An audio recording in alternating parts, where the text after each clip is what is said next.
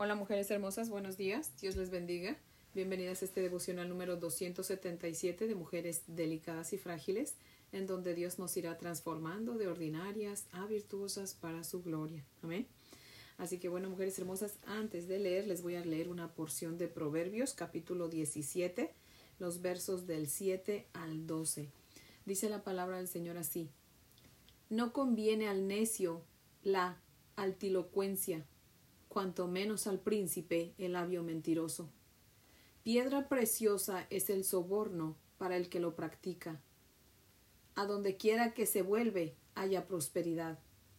El que cubre la falta busca amistad, mas el que la divulga aparta al amigo. La reprensión aprovecha al entendido, más que cien azotes al necio. El rebelde no busca sino el mal, y mensajero cruel será enviado contra él. Mejor es encontrarse con una osa a la cual le han robado sus cachorros que con un fatuo en su necedad. Amén. Bendito Dios y Padre maravilloso, te damos gracias, mi Dios eterno, por esta mañana tan hermosa que tú nos regalas, Padre fiel. Gracias, bendito Señor, porque ya me siento bien. Gracias, mi Dios eterno, porque tú has estado con nosotros, nos has cuidado, nos has bendecido, nos has protegido, Señor. Y gracias porque sigues trayéndonos a tu presencia, Señor. Gracias, Señor, porque sigues moldeándonos poco a poco, Señor. Muchas veces nos tardamos en notar la diferencia, Señor, pero sabemos, Padre, por fe, que ya no estamos donde estábamos, Señor. No estamos donde queremos, pero tampoco estamos donde estábamos, Señor. Así que te damos muchas gracias, Señor, porque tu palabra dice que la obra que tú comienzas la terminas, Señor. Y yo sé que tú vas a hacer cosas maravillosas en mi vida y en la vida de cada mujer preciosa que escucha este devocional, Señor. Por fe lo creo, Padre Santo, porque tú eres un Dios, Señor, que llevas a cabo tus obras, tus promesas, Señor. Tú no nos fallas, tú cumples lo que prometes, mi Dios eterno. Y te damos muchas gracias por eso, Padre. Oh Dios poderoso, abre tus labios, Señor, y derrama tu palabra sobre de nosotros, Señor, y permite que tu Espíritu Santo sea nuestro Maestro, Señor, para que nos ayude a entender tu santa palabra, Padre. Te damos gracias y te pedimos todo esto en el nombre precioso de nuestro Señor Jesucristo y para su gloria. Amén, Señor. Ok, mujeres hermosas, si tienen su Biblia, les invito a que la abran conmigo en Levítico capítulo 4. Levítico capítulo 4 versos 13 al 21. Levítico capítulo 4, versos 13 al 21. Dice la palabra del Señor así. Si toda la congregación de Israel hubiere errado y el hierro estuviere oculto a los ojos del pueblo y hubieren hecho algo contra alguno de los mandamientos de Jehová, en cosas que no se han de hacer y fueren culpables, luego que llegue a ser conocido el pecado que cometieren, la congregación ofrecerá un becerro por expiación y lo traerán delante del tabernáculo de reunión. Y los ancianos de la congregación pondrán sus manos sobre la cabeza del becerro delante de Jehová, y en presencia de Jehová degollarán aquel becerro. Y el sacerdote ungido meterá de la sangre del becerro en el tabernáculo de reunión, y mojará el sacerdote su dedo en la misma sangre, y rociará siete veces delante de Jehová hacia el velo, y de aquella sangre pondrá sobre los cuernos del altar que está delante de Jehová en el tabernáculo de reunión, y derramará el resto de la sangre al pie del altar del holocausto que está a la puerta del tabernáculo de reunión, y le quitará toda la grosura y la hará arder sobre el altar. Y hará de aquel becerro como hizo con el becerro de la expiación, lo mismo hará de él, así hará el sacerdote expiación por ellos y obtendrá perdón. Y sacará el becerro fuera del campamento y lo quemará como quemó el primer becerro, expiaciones por la congregación. Vamos a leer hasta el 23, mujeres hermosas. Cuando pecare un jefe e hiciere por hierro algo contra alguno de todos los mandamientos de Jehová su Dios, sobre cosas que no se han de hacer y pecare, luego que conociere su pecado que cometió, presentará por su ofrenda un macho cabrío sin defecto. Amén. Ahora sí está ahí leemos. Les voy a leer el comentario de Matthew Henry que cita lo siguiente, dice.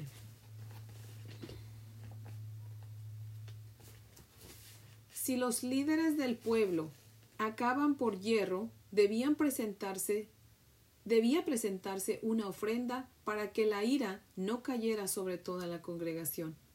Al ofrecer los sacrificios, la persona por cuya cuenta se ofrecía tenía que poner las manos en la cabeza de la víctima y confesar sus pecados. Cuando se ofrecían los sacrificios por toda la congregación, los ancianos tenían que hacerlo. Se suponía entonces que la carga del pecado era llevada por el animal inocente. Se afirma que, consumada la ofrenda, la expiación está hecha y el pecado perdonado. La salvación de las iglesias y de los reinos de la ruina se debe a la satisfacción y mediación de nuestro Señor Jesucristo. Amén.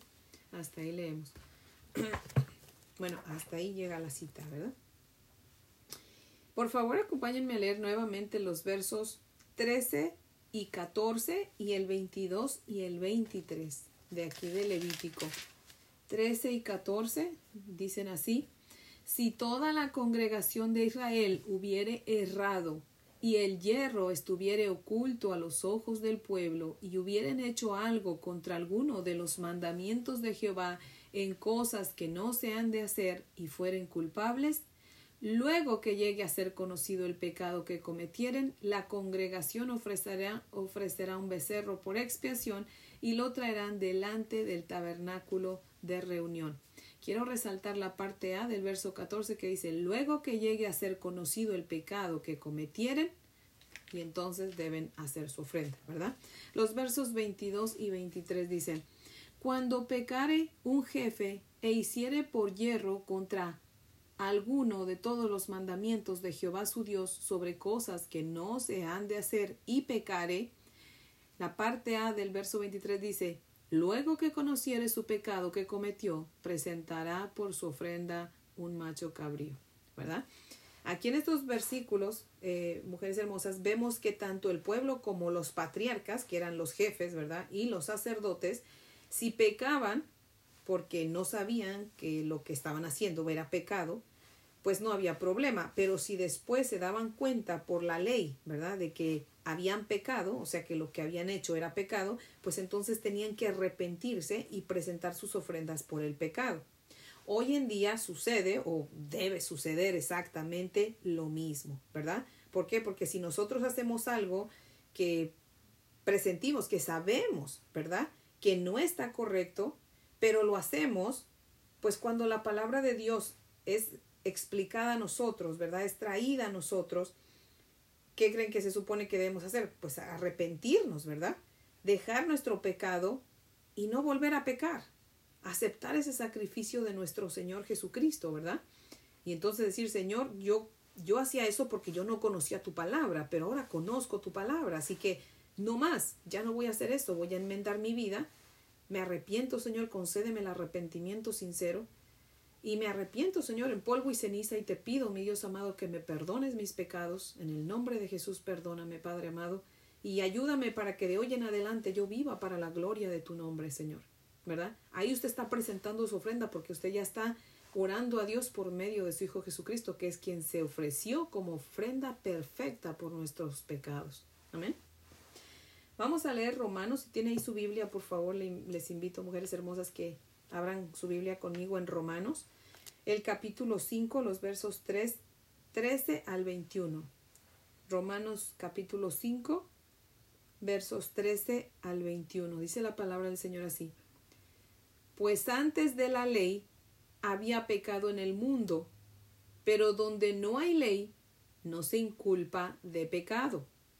No obstante, reinó la muerte desde Adán hasta Moisés, aun en los que no pecaron a la manera de la transgresión de Adán, el cual es figura del que había de venir, o sea, de nuestro Señor Jesucristo. Pero el don no fue como la transgresión, porque si por la transgresión de aquel uno, o sea, de Adán, muchos murieron, abundaron mucho más para los muchos la gracia y el don de Dios por la gracia de un hombre, Jesucristo. Y con el don no sucede como en el caso de aquel uno, Adán, que pecó. Como ciertamente el juicio vino a causa de un solo pecado para condenación, pero el don vino a causa de muchas transgresiones para justificación. Pues si por la transgresión de uno solo, de Adán, reinó la muerte, mucho más reinarán en vida por uno solo, que es Jesucristo, los que reciben la abundancia de la gracia y del don de la justicia. Así que, por la transgresión de uno vino la condenación, o sea, por la transgresión de Adán vino la condenación a todos los hombres. De la misma manera, por la justicia de Cristo vino a todos los hombres la justificación de vida. Porque así, por la desobediencia de un hombre, Adán, los muchos fueron constituidos pecadores, así también por la obediencia de Cristo, los muchos serán constituidos justos. Pero la ley se introdujo para que el pecado abundase. Mas cuando el pecado abundó, sobreabundó la gracia. Para que así como el pecado reinó para muerte, así también la gracia reine por la justicia para vida eterna mediante Jesucristo nuestro Señor. Amén. Pero fíjese en el verso 20 dice, pero la ley se introdujo para que el pecado abundase, o sea, no es para que la gente pecara más, no, hay que entender lo que estamos leyendo.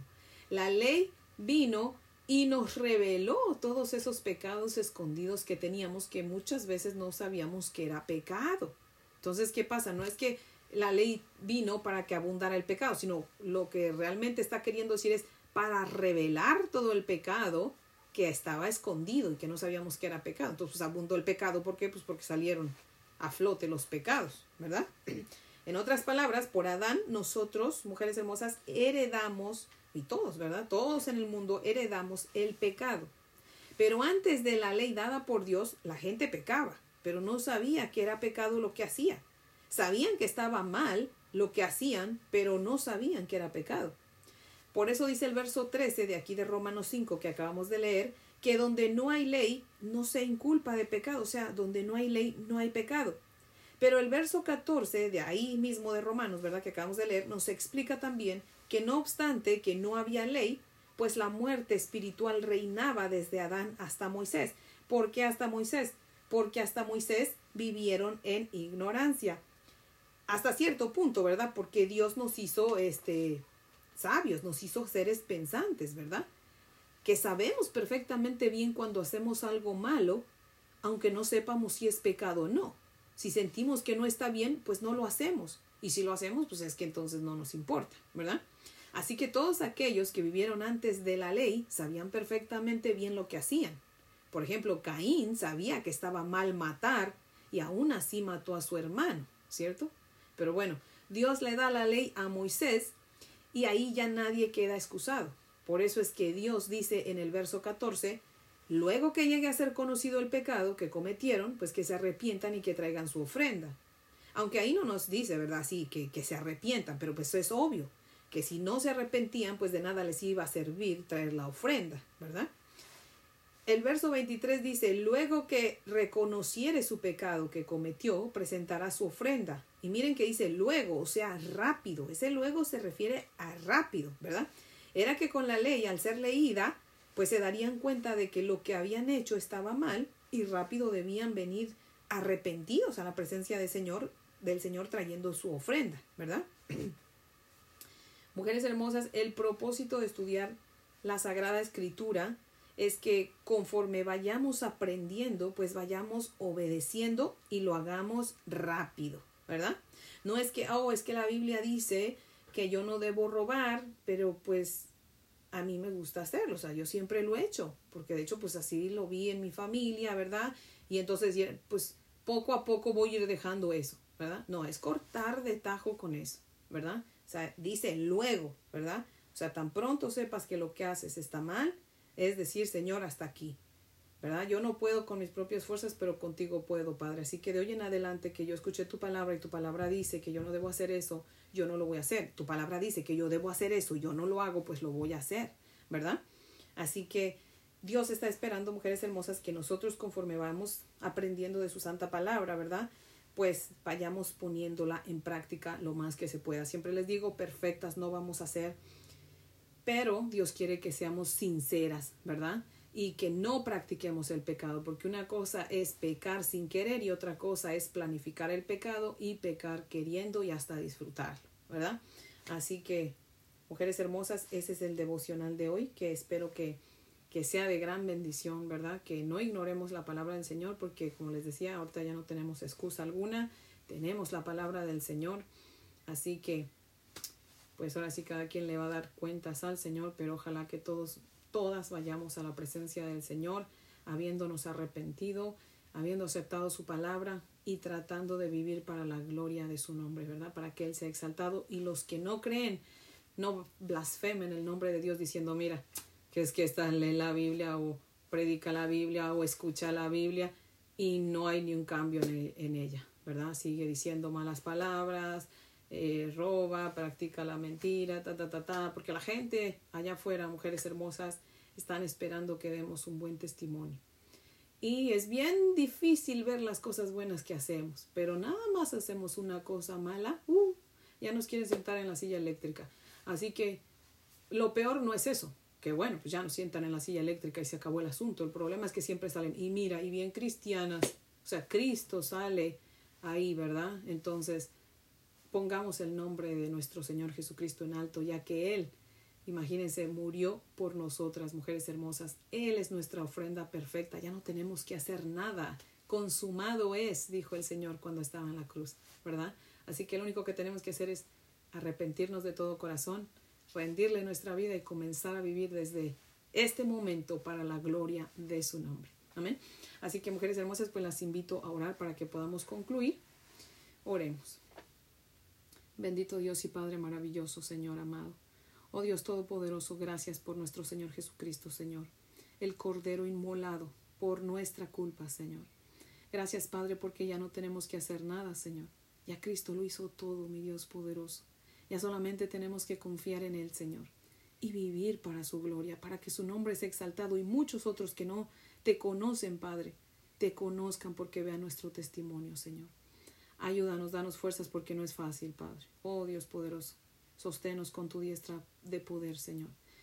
Es, es difícil, Señor, porque si fuera fácil todos fueran cristianos, Padre, pero no es fácil, Señor. Realmente vivir un verdadero cristianismo es muy difícil. Pero contigo todo lo podemos, dice tu palabra, que en Cristo lo podemos todo, porque Él es quien nos fortalece, Señor. Y es en su nombre que vamos adelante, Señor, que caminamos contigo, Padre. Señor, gracias porque no, no caminamos, no vivimos por vista, sino por fe en ti, Señor. Y yo no sé cómo, pero un día vamos a llegar a tu presencia, mi Dios amado. Y como dice mi mamá, sea tuertas, cojas, mancas, como sea, Señor, pero vamos a llegar a tu presencia eh, felices, Señor, de haber peleado la buena batalla, Señor. Pero ayúdanos mientras que estamos en la batalla, Señor, porque a veces es difícil, Señor. Pero te rogamos, Señor, que tú nos fortalezcas y nos sigas guiando, mi Dios amado y que cada día que aprendemos más de tu palabra, Señor, nos des más ese deseo de ponerla en práctica, Señor. Por favor, cuida nuestra mente, nuestro corazón, nuestra alma, nuestros labios, Señor, que no hablen cosas profanas, Señor, sino solamente himnos, cánticos espirituales, palabras que edifiquen a otros, Señor. Ayúdanos a ser de bendición y no de maldición, mi Dios amado. Cuida nuestros pensamientos, Padre. Traemos cautivos a ti, Señor, todos nuestros pensamientos. Dice tu palabra que los traigamos cautivos y aquí estamos, Señor. Tú conoces nuestra mente, nuestros pensamientos más profundos, mi Dios amado, así que aquí están, te los ponemos en tus manos. Llena nuestra mente, oh Dios amado, de tu palabra, Señor. Ayúdanos a meditar en tu palabra, Señor. Danos deseos buenos, Padre. Tú eres el dador de todo bien, Señor, dice Santiago. Así que por favor, Padre Santo, danos buenos deseos, danos pensamientos positivos, Señor. Danos el deseo, Señor, de, de predicar a otros, Padre, de primeramente comenzar con nuestro primer ministerio, que es nuestra casa, nuestro esposo, nuestros hijos, nuestra familia más cercana, Señor. Ayúdanos, mi Dios amado, porque si no también de qué nos serviría ganar el mundo si perdemos nuestro hogar, si perdemos nuestra familia, Señor. Así que por favor ayúdanos, Señor, danos sabiduría para sostener una cosa sin soltar la otra, mi Dios amado. Y ayúdanos para que crezcamos, Señor, en amor a ti y en fidelidad a ti, Padre. Oh Dios amado, te damos muchas gracias por esta tu santa palabra, Señor. Y gracias por este medio en que Señor, aunque no conozco de frente a todas las mujeres que me escuchan, Señor, tú les conoces, Padre. Yo sé que tú estás ahí con cada una de ellas, Padre. Fortalécelas, abrázalas, Señor. Seas tú supliendo sus necesidades, mi Dios amado, Señor. Y sobre todo, Señor, llénales de tu paz. Llénanos de tu paz, Señor. Esa paz que sobrepasa entendimiento, mi Dios eterno. Y que esa paz nos guarde nuestros pensamientos en Cristo Jesús, Padre. Te damos gracias, bendito Dios, en el nombre precioso, poderoso, bendito y maravilloso de nuestro Señor Jesucristo, y para su gloria también, Señor. Amén, Padre fiel. Bueno, mujeres hermosas, les amo en el amor del Señor y si Dios nos presta vida, pues aquí las espero mañana que, para que podamos seguir aprendiendo de la palabra de nuestro precioso Creador. Amén.